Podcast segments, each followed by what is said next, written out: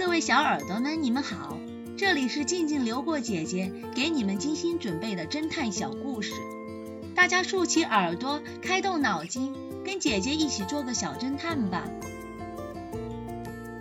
小侦探系列四十九，血淋淋的魔术。午夜，梦幻剧场正在表演最后一个魔术节目。身穿深色燕尾服的魔术师缓缓走上台后，大变活人表演开始。一个人走进了柜子，魔术师说道：“观众们，请看那柜子。”只见聚光灯打在了装人的柜子上，观众聚精会神地看着柜子缓缓升起，离开地面。魔术师的助理拿着道具刀，假装砍向柜子下面，以表明柜子已被真正的升起。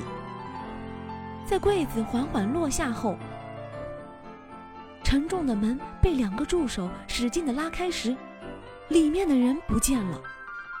全场观众高声欢呼着，但直到表演结束，那个人一直都没有出现。再一次发现他时，是在后台一个角落里，他手握着铁丝，后脑勺遭钝器袭击，具体的死因是被铁丝勒死的。警察局长在接到报警电话后，迅速的赶到了现场。经过调查现场情况和深思熟虑后，也没有结果。刚准备打电话给正在放假的 X 侦探。就在这时，X 侦探赶到现场，在了解现场情况后，逐一和现场的人员了解情况。魔术师先生说：“其实地板上有机关，所以变魔术时可将人从这个柜子中变到剧场后台去。”剧院老板说：“一般人是无法进去剧场后台的，只有我，魔术师。”参观剧场的股东皮特先生和灯光师才可以进入。X 侦探向他们四个人问起了案发当时他们在干什么。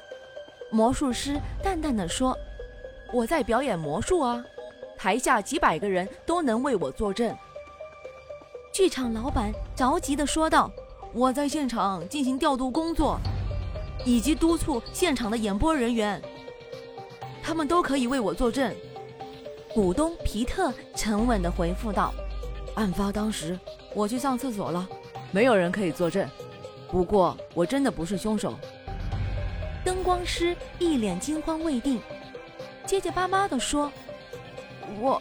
哦不不，我在调灯光啊。”等其他人都说完后，剧场老板还补充了一句：“我们工作的具体过程，互相都是知道的。”这样有利于表演的顺畅。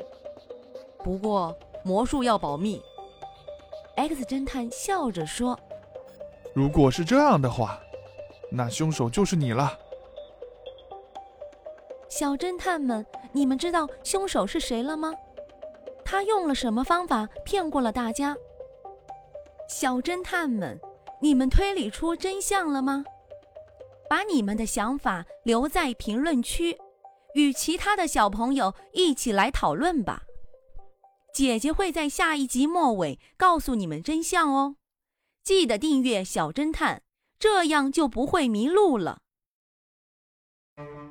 空中抢劫，这个故事的真相是：当飞机在飞行中，通信系统出现故障时，飞行员会按照三角形路线飞行来求助。地上的人捕捉到这种信号，就会立刻进行救助。X 神探假装开过头，转两个弯，就是想制造一个三角形的路线，发出求救信号。